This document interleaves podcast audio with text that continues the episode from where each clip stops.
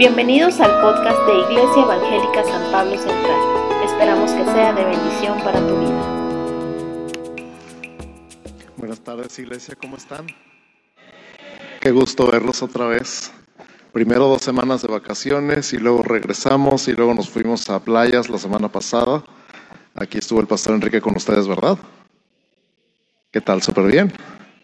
Es todo, qué bueno, gracias a Dios. Ah, quiero decirles rápidamente, eh, mi familia y yo estamos aislados, por eso no estuvimos ahorita en la alabanza. Estuvimos en contacto con una persona que después nos avisó que había salido positivo a COVID. Entonces, estamos bien, gracias a Dios. Nos hicimos la prueba el lunes, salió negativa, pero igual nos dijeron, es posible que sea muy pronto para tomar la prueba, la tienen que volver a tomar dentro de una semana. Así que estamos aislados, mi familia y yo, pero les mandamos un abrazo muy fuerte, aunque no los podamos abrazar eh, en persona, pero reciban un abrazo muy fuerte de los Trápala. El próximo lunes nos volvemos a hacer la prueba, por eso no estuvimos ahorita en la mañana ni en jóvenes, ni en el desayuno, ni, ni temprano en la alabanza, pero este, estamos bien. Al final voy a dejar el micrófono aquí desinfectado y me voy a ir sin despedir. Nadie se ofenda, por favor. Espero que lo tomen por el lado amable. ¿Sale? Están muy callados el día de hoy, están así como...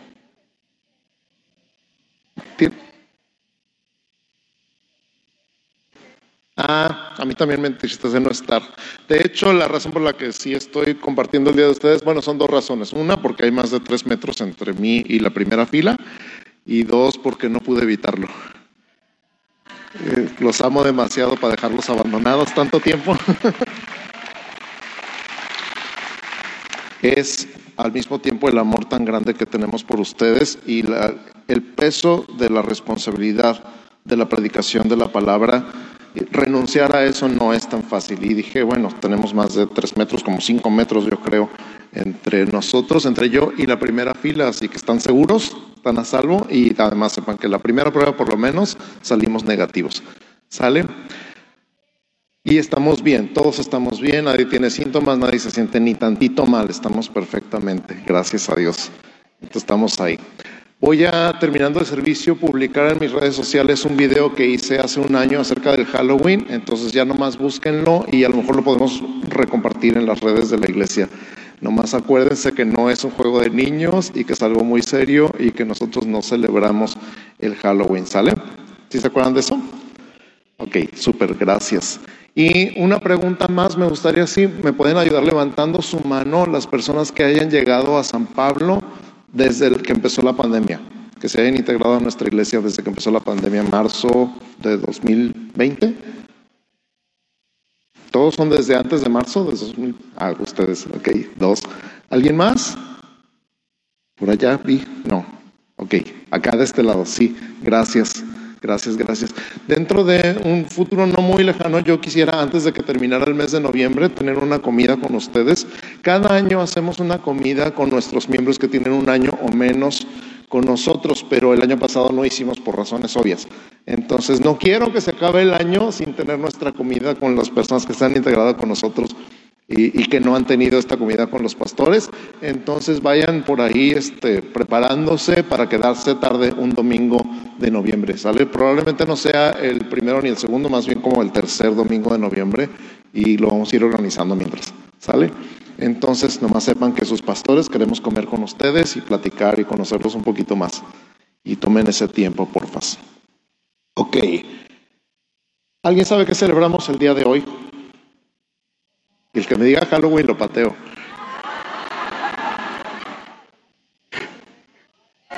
Acá dijeron la reforma, es el aniversario de la reforma protestante de 1517. En un día como hoy, 31 de octubre de 1517, Martín Lutero pegó en las puertas de su iglesia, clavó en las puertas de su iglesia una hoja con 95 enunciados, 95 frases claves que se llaman las 95 tesis. Ese día fue como un parteaguas y marcó la historia en lo que hoy conocemos como la Reforma Protestante. Ese día empezó algo que realmente él no tenía intenciones de dividir la iglesia, sino de reformarla, por eso le llamamos la reforma. Y de todas las cosas raras que ya estaban pasando para entonces en la iglesia, que él explicó en esas 95 tesis, nos quedamos con cinco que resumen todas las otras. Y estas cinco son solo Biblia, solo fe, solo gracia, solo Cristo y solo para la gloria de Dios. Solo Biblia, solo fe, solo gracia, solo Cristo y solo para la gloria de Dios. Es Luis pone estas cinco de una forma bien padre en una frase. Dice, solamente en la Biblia vas a encontrar que somos salvos solamente por fe y solamente por gracia. Y esa fe y esa gracia son solamente por Jesús, para que la gloria sea solamente de Dios. Solamente en la Biblia vas a encontrar que eres salvo solamente por gracia, por medio de solamente la fe, solamente en Jesús, para que la gloria sea solamente de Dios. Entonces hoy recordamos lo que Martín Lutero hizo, que no fue el único, ni fue el primero, ni fue el último, pero que recordamos este día, 31 de octubre de 1517, hace 504 años, como el inicio de una reforma que hasta la fecha sigue haciendo eco en la historia. Y vamos a cantar un himno que compuso Martín Lutero en aquellos tiempos. Si no han visto la película de Lutero, búsquenla el día de hoy, tienen algo importante que ver en la tarde. Busquen una película que se llama Lutero, nada más y encuéntrenla y véanla con su familia para que vean de qué se trata esto. Él fue juzgado por lo que escribió en una corte parecida a lo que hoy se conoce como la Santa Inquisición y estuvo a punto de ser condenado y muerto por lo que escribió acerca de estas cinco solas que tampoco redactó él, son más bien el resumen de lo que él escribió y fue secuestrado. Para salvar su vida, un príncipe lo secuestró y se lo llevó secuestrado y lo metió en su castillo y ahí lo escondió. Ahí en ese castillo, escondido él, tradujo la Biblia del latín al alemán. Fue la primera vez en la historia que alguien pudo leer la Biblia en un idioma que no fuera latín.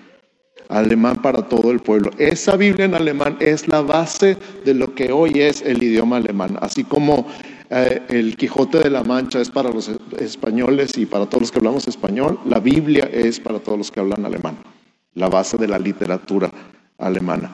Y en ese castillo escondido escribió este himno que se llama Castillo Fuerte. Así que no lo voy a cantar en el idioma original porque no hablo alemán. Y esta, esta versión de la letra es una versión que compuso eh, para la melodía nuestro pastor Abel Mellado. Entonces la van a poner en pantalla y ojalá pudieran seguirla junto conmigo. Está un poquito complicada la melodía, pero no está tan imposible de seguir. Y vamos a tener una pista. Así que si gustan ponerse de pie con nosotros, lo vamos a cantar como una alabanza. Y vamos a declarar que nuestro Dios es castillo fuerte para ti y para mí también. ¿Cuántos creen que Dios es su castillo fuerte, su refugio, su escondedero, su fortaleza? Y queda perfecto para terminar esta serie de nuevas fuerzas. Así que Vamos con la pista y con la letra, por favor.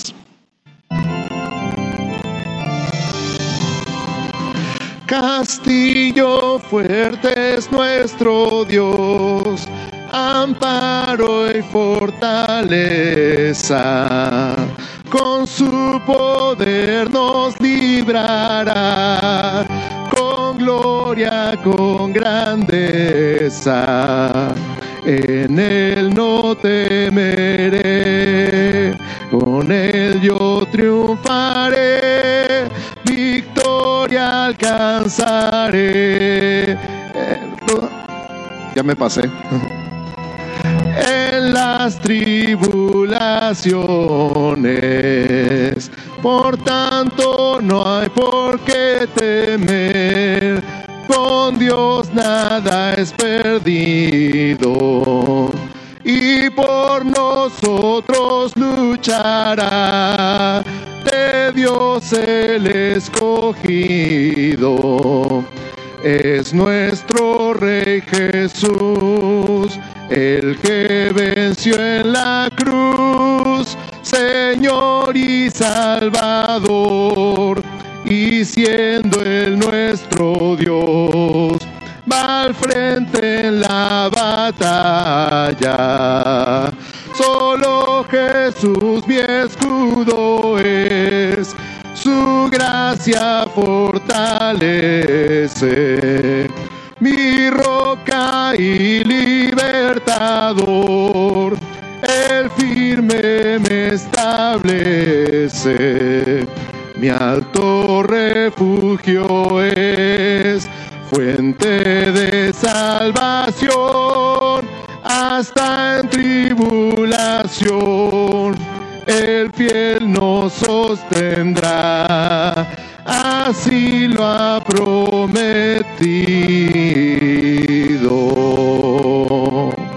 Amén.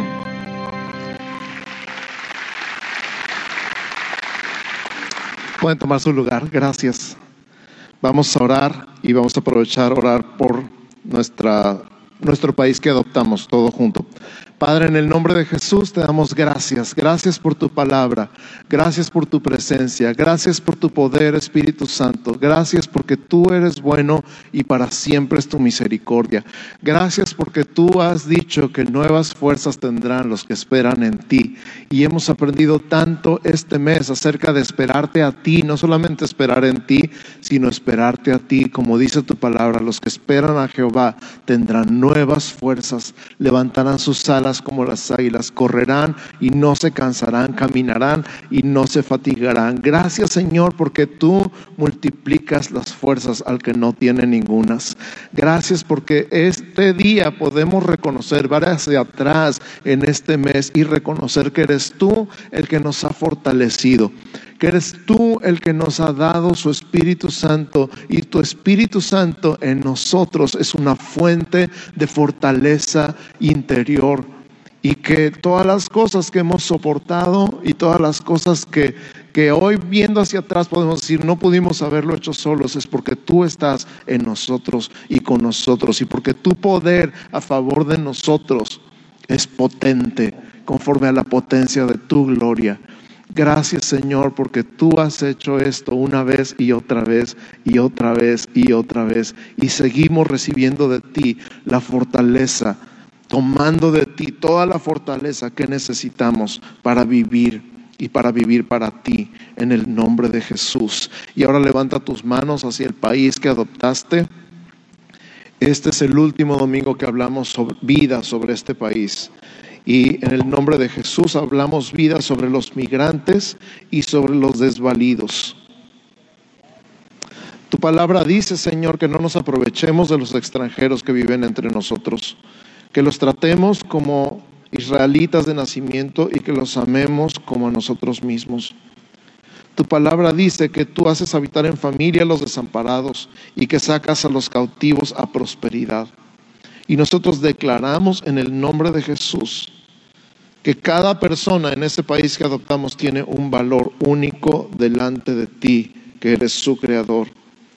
Declaramos en el nombre de Jesús que todos Fuimos creados a tu imagen y tu semejanza.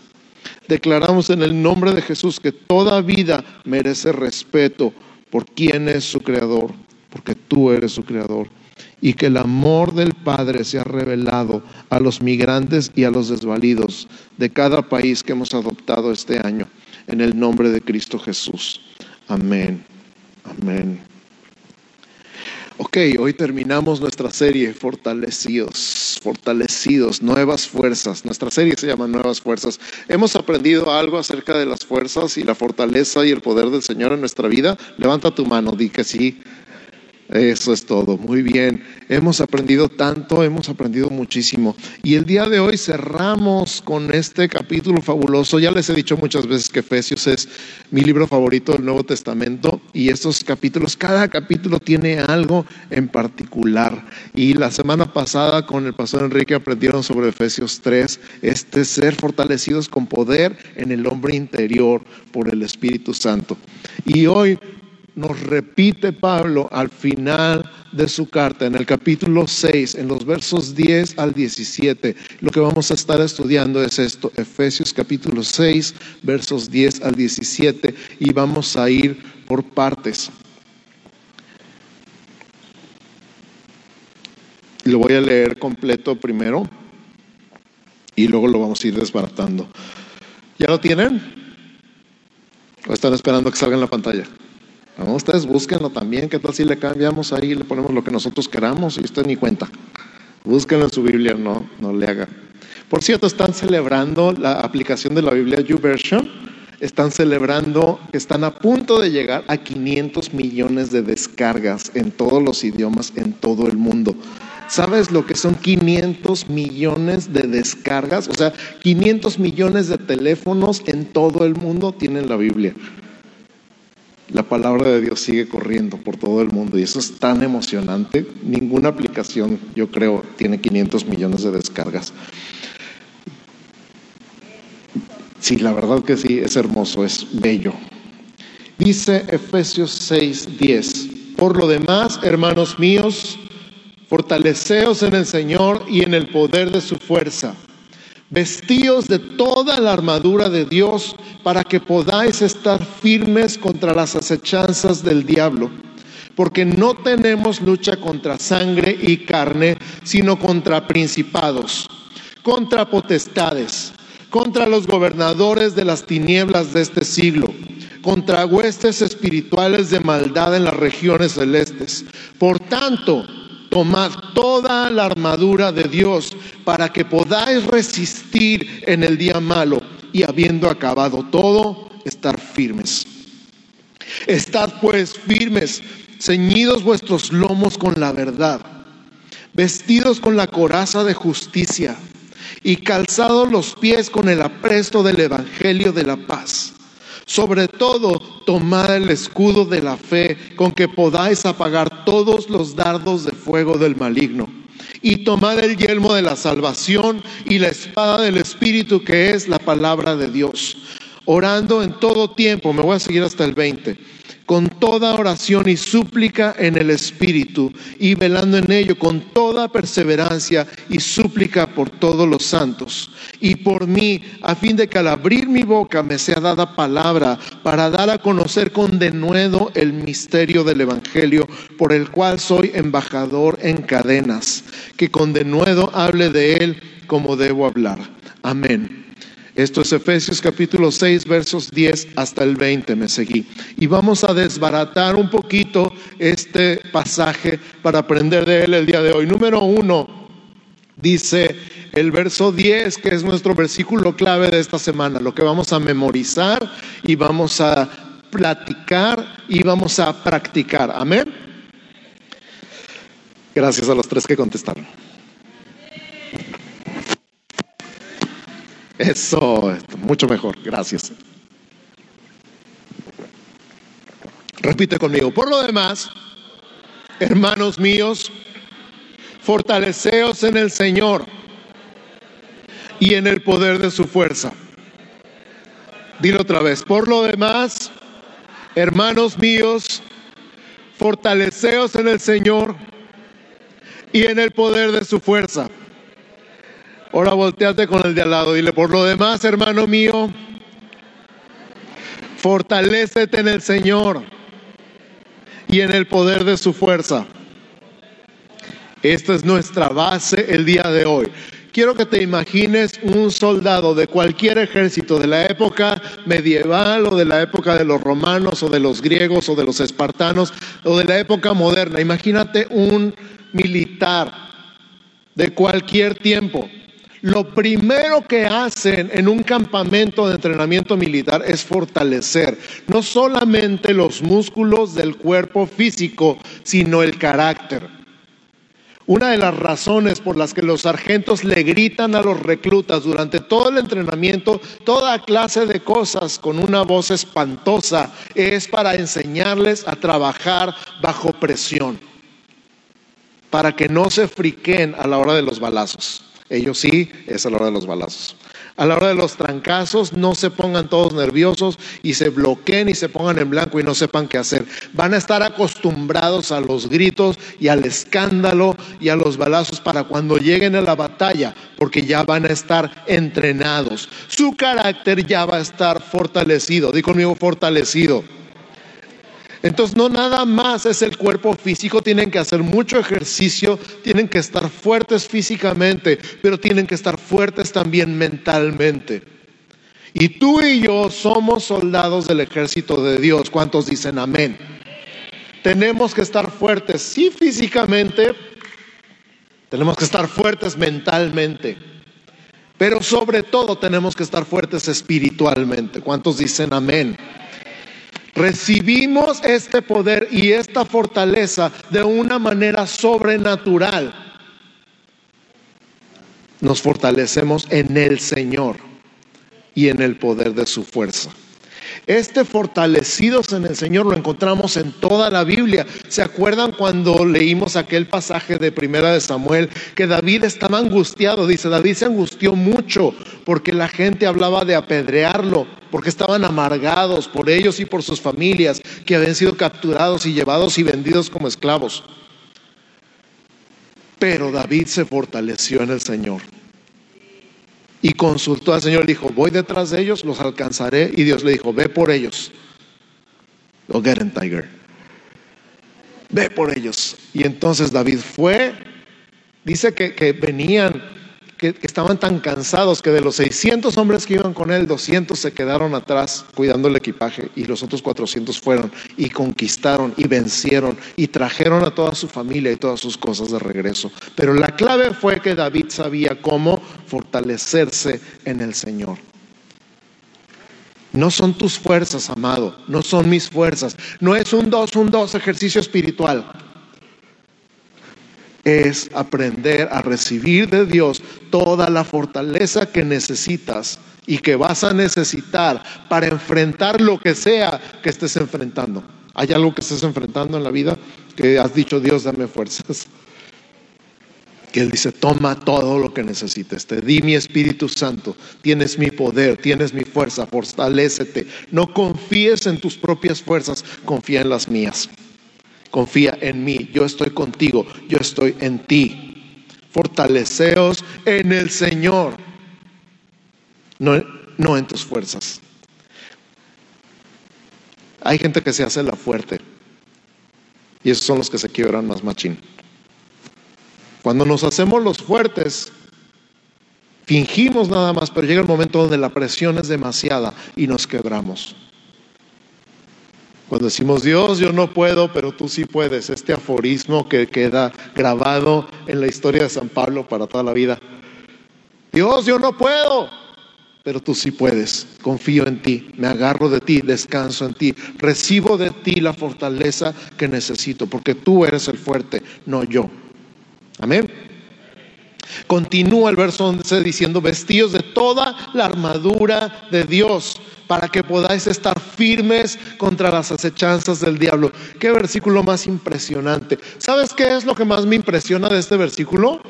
Que la armadura es de Dios.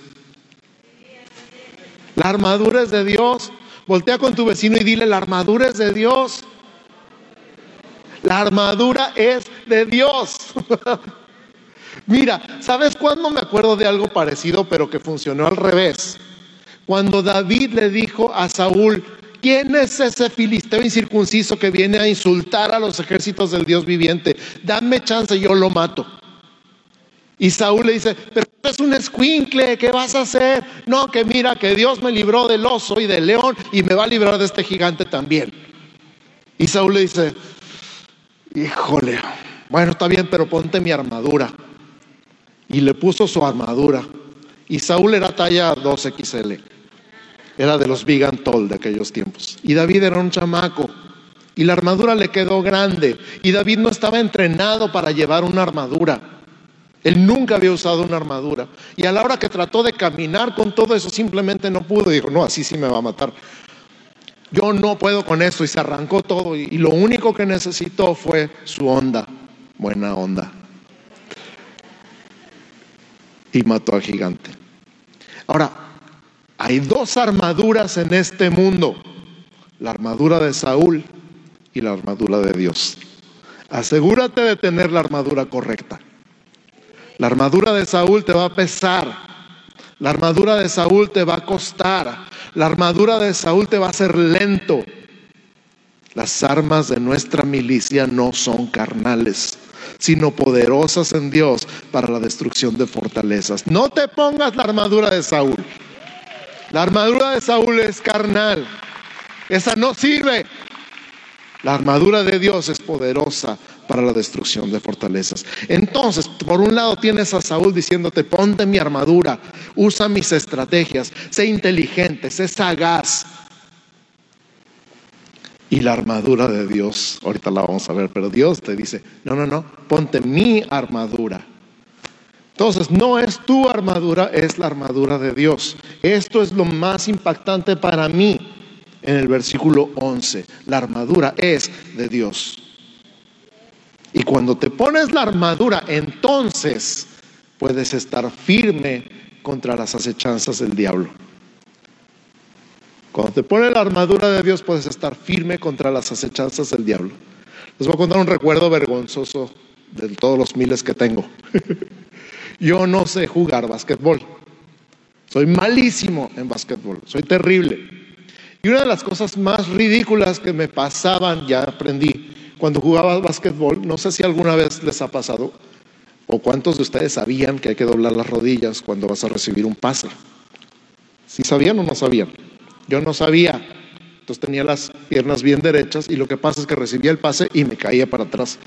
Porque la fuerza del balonazo me tumbaba para atrás y yo no estaba preparado, no estaba firme para recibir el pase.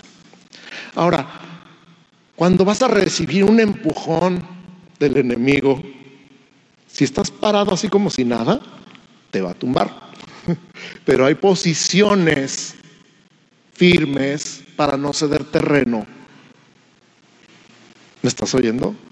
Hay formas de pararse para que el empujón no te tumbe. Hay formas de pararse firmes para resistir. Y dice Dios, ponte mi armadura para que cuando el diablo te esté acechando, no te tumbe.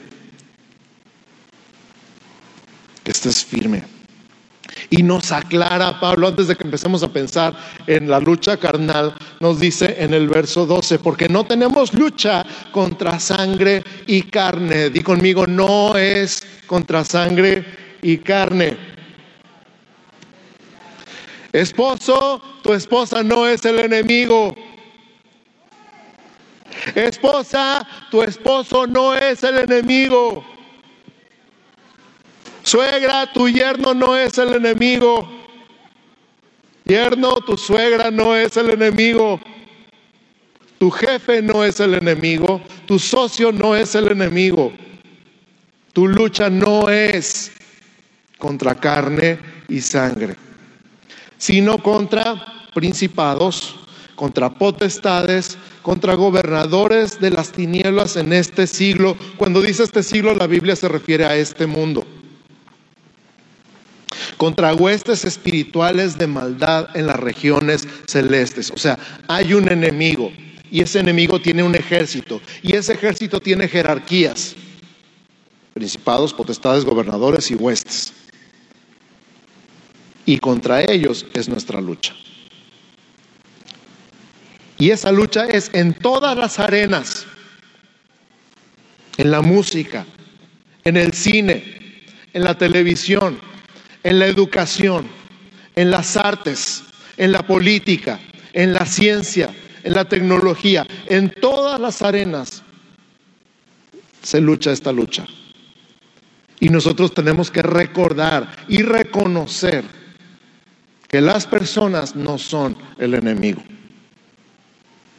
Así que repite conmigo, las personas no son el enemigo. Dilo otra vez, las personas no son el enemigo. Pueden ser usadas por el enemigo, pero no son el enemigo. Los enemigos son espirituales. Y entonces nos insiste en el verso 13, por tanto, tomad toda la armadura de Dios, toda, no nada más una parte, toda.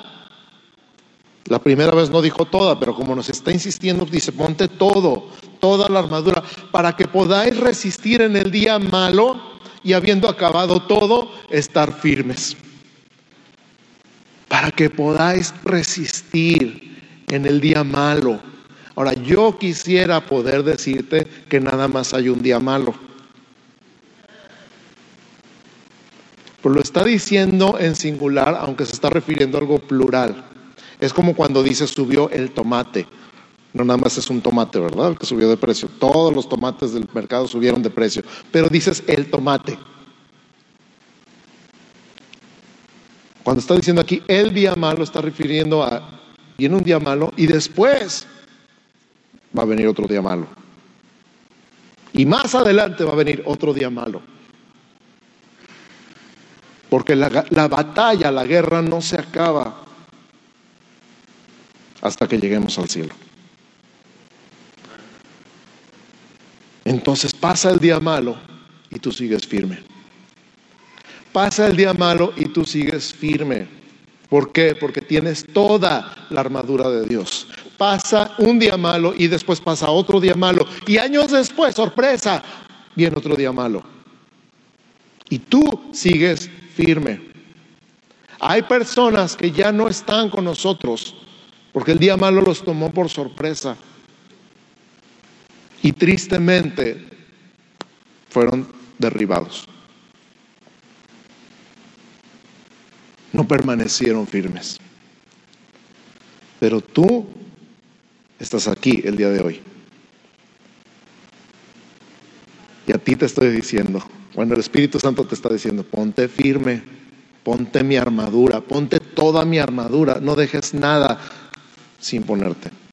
Sigue firme, permanece firme, propone en tu corazón y párate firme. En el nombre de Jesús, párate firme, no dejes que nada ni nadie te tumbe. No dejes que nada ni nadie te tumbe. No dejes que nada ni nadie te tumbe. Pase lo que pase, venga lo que venga, yo voy a estar firme en el Señor y en el poder de su fuerza. Entonces continúa el verso 14, estad pues firmes, y aquí viene la armadura, ceñidos vuestros lomos con la verdad. Di conmigo, ceñidos vuestros lomos con la verdad. Ahora recuerda, esta es una armadura y es de Dios. No es tu verdad, es la verdad de Dios. No es tu verdad, es la verdad de Dios. Y este cinto de la verdad los lomos son esta parte de aquí abajo, en la espalda, que es donde se hacen las hernias cuando la gente carga muy pesado. Y para no herniarse la gente se pone un cinto, una faja, para soportar un peso mayor del que sus lomos pueden soportar normalmente. Además, el cinto sostiene la coraza y la espada y todo lo demás. Entonces, la verdad sostiene todo. La verdad sostiene la armadura en su lugar y sostiene tu espalda en su lugar. ¡Wow! Escucha, cada vez que el diablo venga con sus mentiras a tu vida, lo que te va a sostener es la verdad. Cada vez que el diablo venga con sus mentiras a tu vida, a través de quien sea y de lo que sea, lo que te va a sostener es su verdad, la verdad. Conoceréis la verdad y la verdad os hará libres. Yo soy el camino, la verdad y la vida y nadie viene al Padre si no es por mí. La verdad es que soy un hijo de Dios, escogido, amado, perdonado, heredero y sellado con el Espíritu Santo.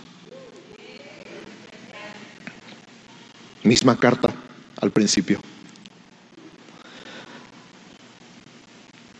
Entonces, ceñidos vuestros lomos, bien fajados con la verdad, vestidos con la coraza de justicia. Di conmigo la coraza de justicia. ¿La justicia de quién? No es mi justicia, no es que yo sea tan buena onda. Ay, es que yo soy tan santo, sí, como no. ¿Por qué me pasan estas cosas si soy tan bueno? Cálmate.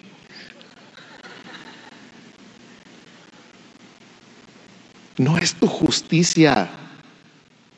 No es tu justicia. De hecho, Jesús le dijo a la gente, si tu justicia no es mayor que la de los escribas y fariseos, no puedes entrar al reino de los cielos.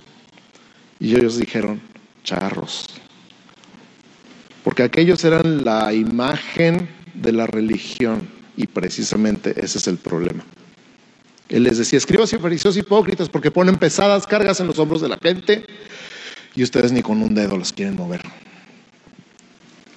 Pero Dios dice, yo soy tu justicia.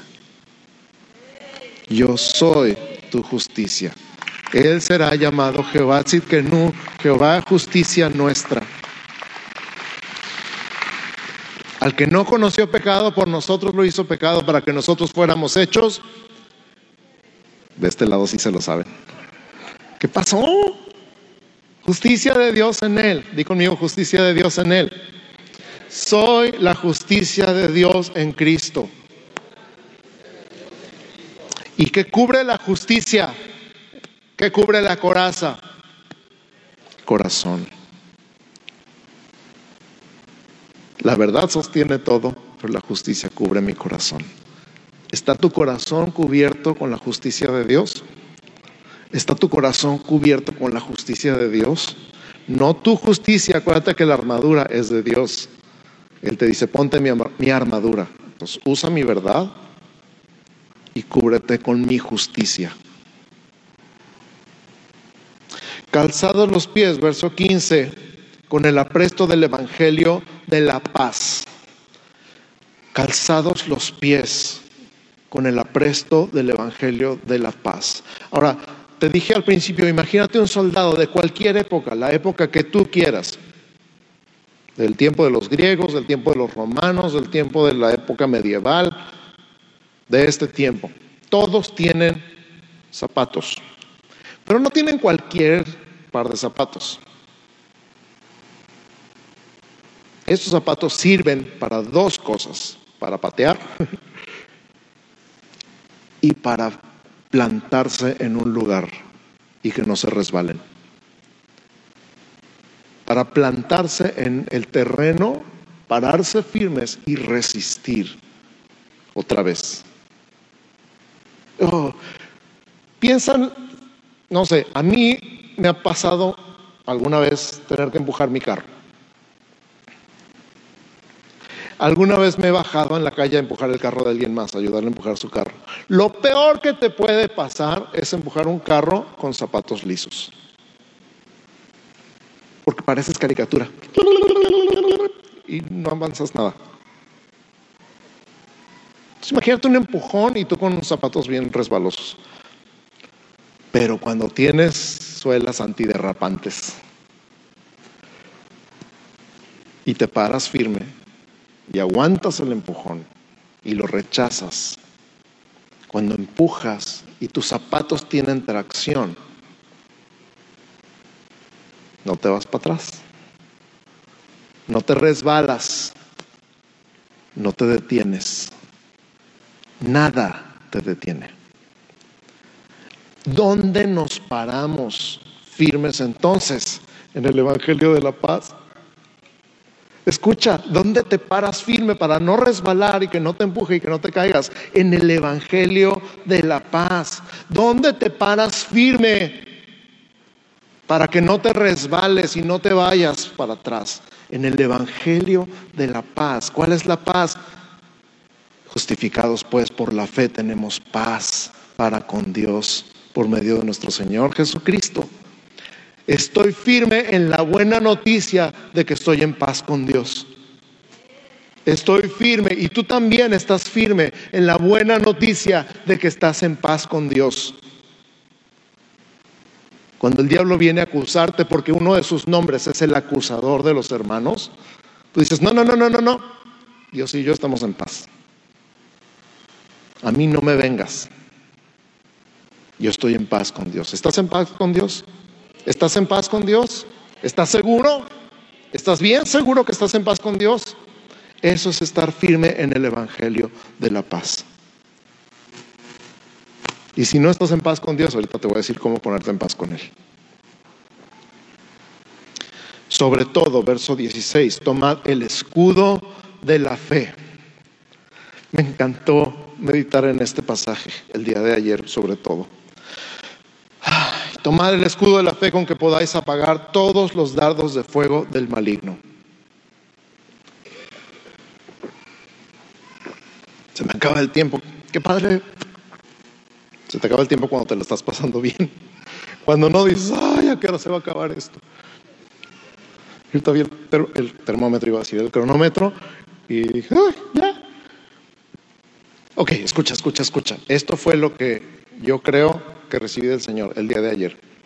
El escudo de la fe es parte de la armadura. ¿Estamos de acuerdo? ¿La armadura de quién? La armadura de Dios. Por lo tanto, ¿esta fe es tuya o es de Dios? Oh, para mí fue una revelación esto. Es la fe de Dios la que apaga los dardos de fuego del maligno. Es la fe de Dios, no es la fe tuya. No es tu fe. Voltea con tu vecino y dile, no es tu fe. Es la fe de Dios. ¿Qué significa esto para mí? Entre más lo pensé, más me sorprendió.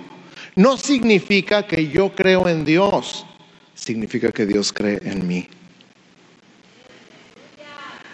Tu fe que te defiende, este escudo de la fe que te defiende de todos los dardos de fuego del maligno, no significa que tú crees en Dios, significa que Dios cree en ti. Wow.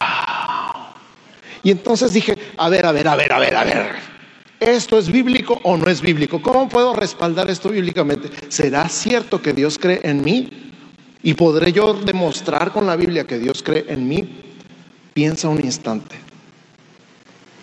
Puso al hombre en el huerto del Edén para que lo labrara y lo guardase. ¿Estaba creyendo en Adán, sí o no? Y Dios le dijo a Noé, construye un arca con estas medidas y estos materiales. ¿Estaba creyendo Dios en Noé, sí o no? Y le dijo a Abraham, vete de tu tierra y de tu parentela y voy a hacer de ti una nación grande. ¿Estaba creyendo Dios en Abraham? ¿Sí o no? Y le dijo a sus discípulos, vayan por todo el mundo y prediquen el Evangelio a toda criatura. ¿Estaba creyendo Jesús en ellos? ¿Sí o no? ¿Tú crees ahora que Dios cree en ti?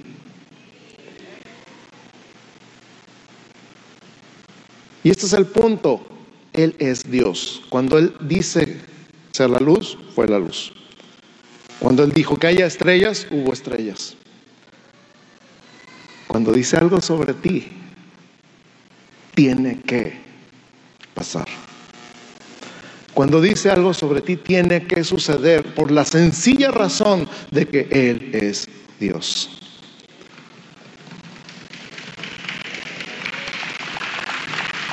El ángel de Jehová, el ángel de Jehová llegó a donde Gedeón estaba escondido, sacudiendo el tigro, el tigro, el trigo. Y le dijo, Jehová está contigo, varón esforzado y valiente. Estaba escondido. Estaba escondido. Igualito que tú y yo muchas veces. Yo me acuerdo mucho una vez que alguien llegó y me dijo eso, Jehová está contigo, varón esforzado y valiente. Y dije, mmm, porque Dios cree en ti más de lo que tú crees en ti mismo. ¿Te ha pasado? Ahora, yo no creo en mí porque sea bien chicho. Yo creo en mí porque Dios dijo que yo era algo. ¿Y quién soy yo para contradecirlo? Dios ha dicho algo sobre ti. Y eso que ha dicho Él sobre ti es tu escudo, que apaga todos los dardos de fuego del maligno. ¿Cómo se parecen los dardos de fuego? Dardos de fuego me imagino a balazos, ¿no? ¿Cómo se parecen los dardos de fuego de a Jesús? Si eres hijo de Dios, di que estas piedras se conviertan en pan. Eso es un dardo de fuego. Si eres hijo de Dios, vete a la cima del templo, al punto más alto y aviéntate para abajo. Dios dijo que va a mandar a sus ángeles y te van a cachar y no te vas a lastimar. ¿Cuál era la tentación? ¿Aventarse de arriba? No, demostrar que era hijo de Dios. Probar que era hijo de Dios. Y no tenía nada que probar, nada que demostrar a nadie. Igual que tú no tienes nada que demostrar a nadie. Lo que Dios ha dicho de ti es la verdad. y la verdad te sostiene. Amén.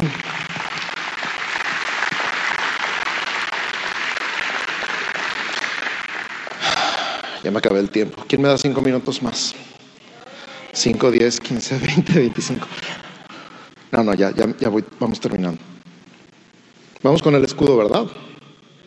Toma del yelmo de la salvación. La salvación es parte de la armadura, la armadura es de Dios, la salvación es de Dios. No es nuestra salvación, es su salvación. Apocalipsis dice, la salvación pertenece a nuestro Dios que está sentado en el trono y al Cordero. La salvación pertenece a nuestro Dios que está sentado en el trono y al Cordero. Nosotros no fabricamos la salvación. Somos salvos por gracia, por medio de la fe. Y esto no de nosotros, pues es de Dios. No por obras para que nadie se gloríe. ¿Dónde está la salvación? ¿Qué cubre la salvación? Tu cabeza. Así como la justicia cubre tu corazón, la salvación cubre tu cabeza.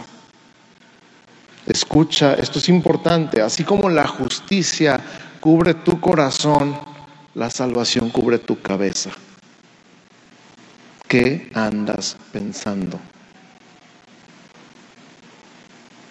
No te estoy juzgando y no te estoy condenando. Nomás estoy diciendo dónde tienes la cabeza y qué está cubriendo tu cabeza. Medita en la salvación de Dios. Ten en mente la salvación de Dios. Acuérdate de la salvación de Dios. La salvación de Dios cubra tu cabeza en todo tiempo, en todo momento. Gracias Señor por tu salvación. Puedes tomar un segundito, cerrar tus ojos y decir, gracias Señor por tu salvación. Si este pensamiento permanece en tu cabeza el resto del día y de la semana, de repente vas a decir, ay, esos malos pensamientos ya no llegaron. Pues claro, tu mente está ocupada en otra cosa y en algo muy importante. La salvación pertenece a nuestro Dios que está sentado en el trono y al Cordero. Y la espada del Espíritu que es la palabra de Dios. Creo que es, de toda la armadura es lo único que va a la ofensiva, todo lo demás es defensivo.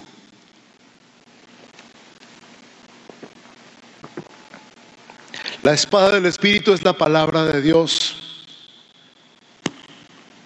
La palabra de Dios es viva y eficaz y más cortante que toda espada de dos filos, dice Hebreos, que penetra hasta partir el alma y el espíritu, las coyunturas y los tuétanos, y discierne los pensamientos y las intenciones del corazón. Ahora, la espada del espíritu no es para darle de al vecino. Esos se llaman bibliazos y esos no sirven de nada. ¿O te han servido de algo? No, ¿verdad? Nomás alejan a la gente de ti y de Dios, que es lo peor. Pero cada vez que el diablo le tiraba un dardo de fuego a Jesús y le decía, si eres hijo de Dios, Jesús contestaba, escrito está. Escrito está. Escrito está. Vete de mí, Satanás, porque escrito está. Si la palabra de Dios es una espada, entre muchas otras cosas, tú deberías ser el mejor espadachín del mundo. Porque si no la sabes usar, entonces, ¿qué rollo?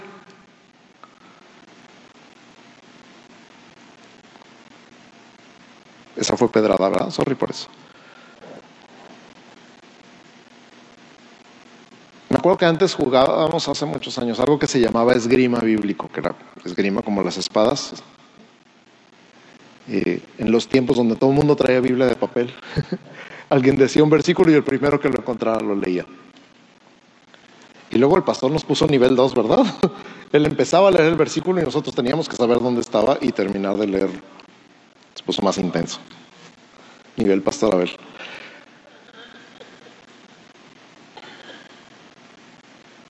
sabes, conoces la palabra, Volviendo al ejemplo de los soldados de todas las generaciones y de todas las épocas del mundo, un soldado profesional en estos tiempos debe ser capaz de desarmar y armar su arma con los ojos cerrados. Lo voy a repetir. Un soldado profesional en estos tiempos debe ser capaz de desarmar y volver a armar su arma con los ojos cerrados. ¿Dónde está tu arma? No, pues no traje. Así trajo. Ahí está. A ver, ¿cuántas armas hay hoy aquí? Bien. Sí, aunque la traigan en la tableta o en el teléfono, cuenta. Para mí sí cuenta. ¿La conoces? Me acuerdo al pastor Enrique, tomé clases con él en el Instituto Bíblico y, siempre hacía la misma pregunta en los exámenes. ¿Cuántos libros tiene la Biblia? ¿Cuántos libros tiene el Antiguo Testamento? ¿Cuántos libros tiene el Nuevo Testamento? ¿Cómo se dividen los libros de la Biblia? Aparte, si Antiguo y Nuevo está fácil. Libros históricos, no, Pentateuco, libros históricos, libros poéticos, libros proféticos y los proféticos en profetas mayores y profetas menores. Eso es el Antiguo Testamento. El Nuevo Testamento, los Evangelios y Hechos cuentan como libros históricos y luego las epístolas. Ajá, las epístolas paulinas, las epístolas universales. Hebreos cuenta aparte. Y un solo libro profético que es Apocalipsis. Ay, pastor, está presumiendo. Sí. Me costó mucho trabajo aprenderme eso. ¿Conoces tu arma? Y si no la conoces, conócela. Todavía estás a tiempo.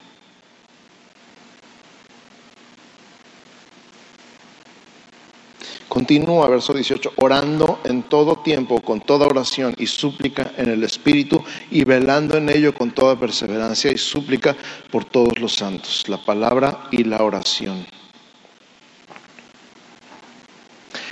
Me encanta que Pablo está escribiendo todo esto desde la cárcel. ¿Cómo sabe, pastor?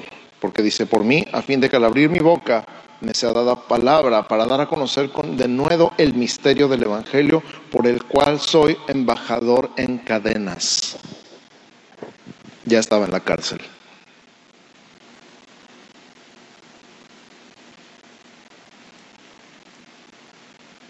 Y es una de las pocas veces donde dice, oren por mí.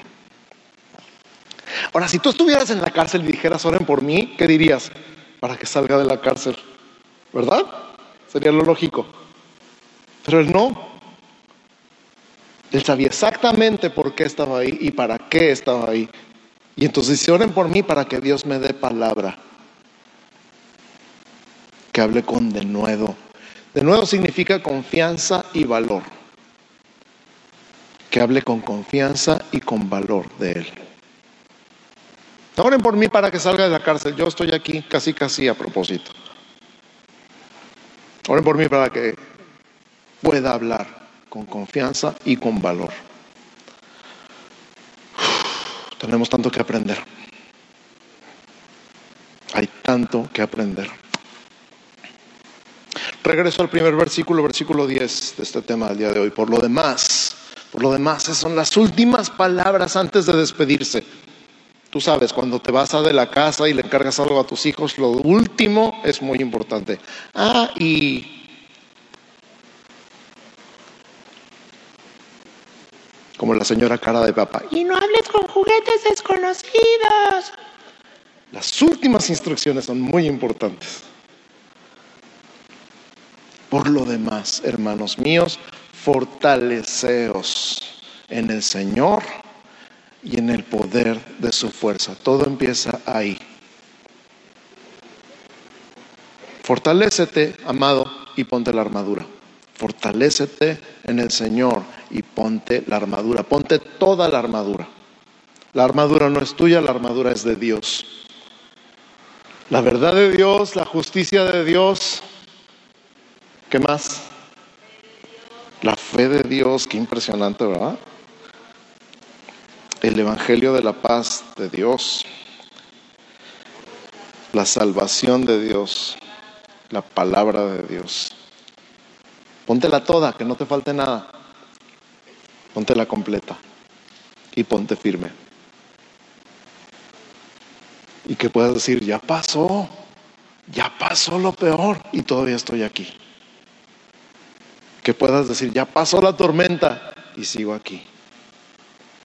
Esa es la idea. Amén. Vamos a prepararnos para tomar la comunión recordando todo esto. Porque la comunión simboliza todo esto. La verdad de Dios, la justicia de Dios. El Evangelio de la paz está simbolizado en la comunión. La fe de Dios, la salvación de Dios y la palabra de Dios. Todo está simbolizado en ese pedazo de pan. Por cierto, no le digan galleta. No es una galleta. O sea, sí es, pero no es. sí es, pero no le digan. En el tiempo de Jesús, en la fiesta de la Pascua, se comía con pan sin levadura. Por eso queda como galleta. No queda esponjado, no sube como pastel, porque no tiene levadura. Entonces queda como galleta, parece una galleta pero es pan sin levadura. Cuando Jesús habla en la Biblia del pan y nosotros decimos galleta, como que nos contradecimos. Entonces, aunque tú veas una galleta, di Jesús partió el pan. ¿De acuerdo? Y para todos los de programa les encargo también, los que les toca dar la comunión acá de repente.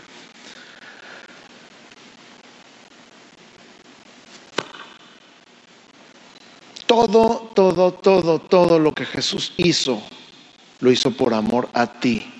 Eso es el Evangelio.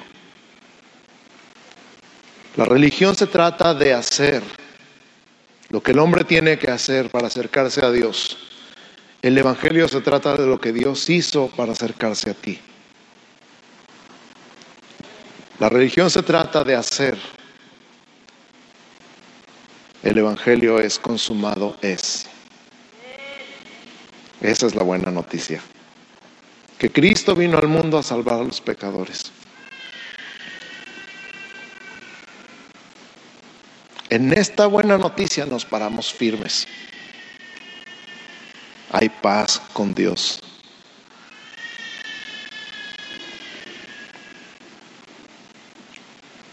¿Alguien quiere predicar de aquel lado?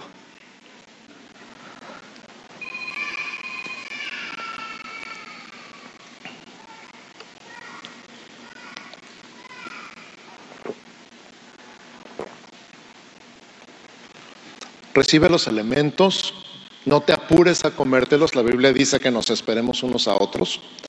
Entonces, no te lo comas como si fuera cereal, ¿sale?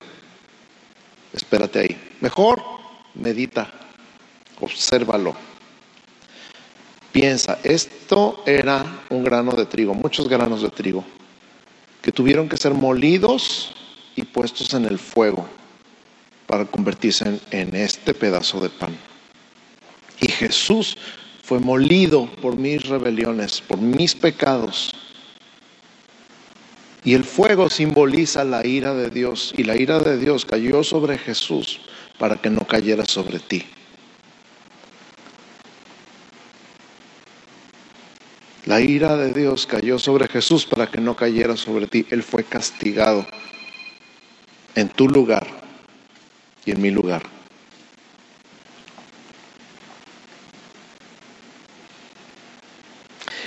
Y la copa, esa copa que tienes ahí en tu mano, simboliza la sangre de Jesús, que por ti fue derramada. Esta semana terminamos el libro de Lucas en la Biblia en un año. Y Jesús dice, esta mi sangre que por vosotros se derrama. Y hay muchas maneras de ver eso, literalmente derramada por los hombres pero también derramada a favor de los hombres. tú y yo recibimos este beneficio increíble y fabuloso y maravilloso de que estamos en paz con Dios gracias a la cruz, gracias a Jesús que murió en la cruz. Esto es la verdad. Gracias a la cruz tenemos justicia sobre nuestro corazón. Gracias a la cruz tenemos el yermo de salvación. Gracias a la cruz tenemos el escudo de la fe. Sabemos que Dios está por nosotros, con nosotros y en nosotros. Gracias Jesús por la cruz. Observa tu pedazo de pan y di gracias porque tú fuiste molido y expuesto al castigo por mi paz.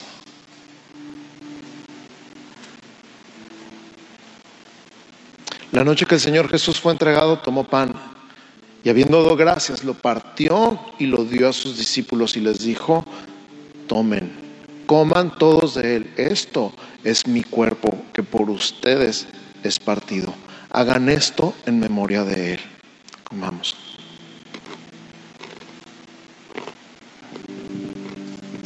Y mientras lo mueles con tus muelas, recuerda más, él herido fue por nuestras rebeliones, molido por nuestros pecados.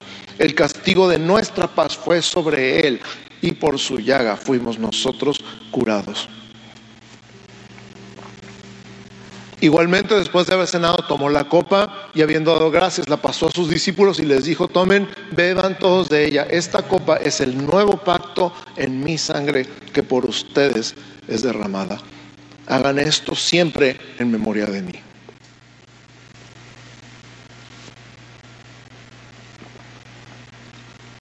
En Jeremías 31 Jesús dice, yo voy a hacer un nuevo pacto con ustedes y este es el pacto, yo voy a escribir mis leyes en sus mentes y en sus corazones y seré propicio a ustedes y nunca más me acordaré de sus pecados y sus rebeliones.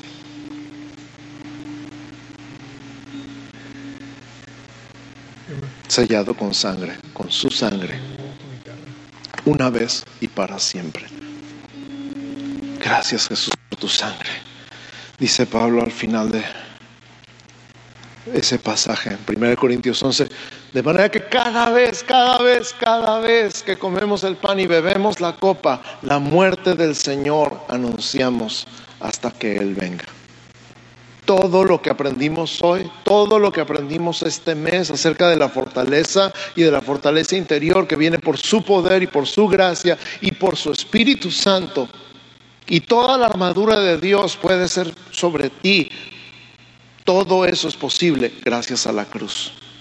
Nunca te olvides de la cruz. Nunca te olvides de la sangre.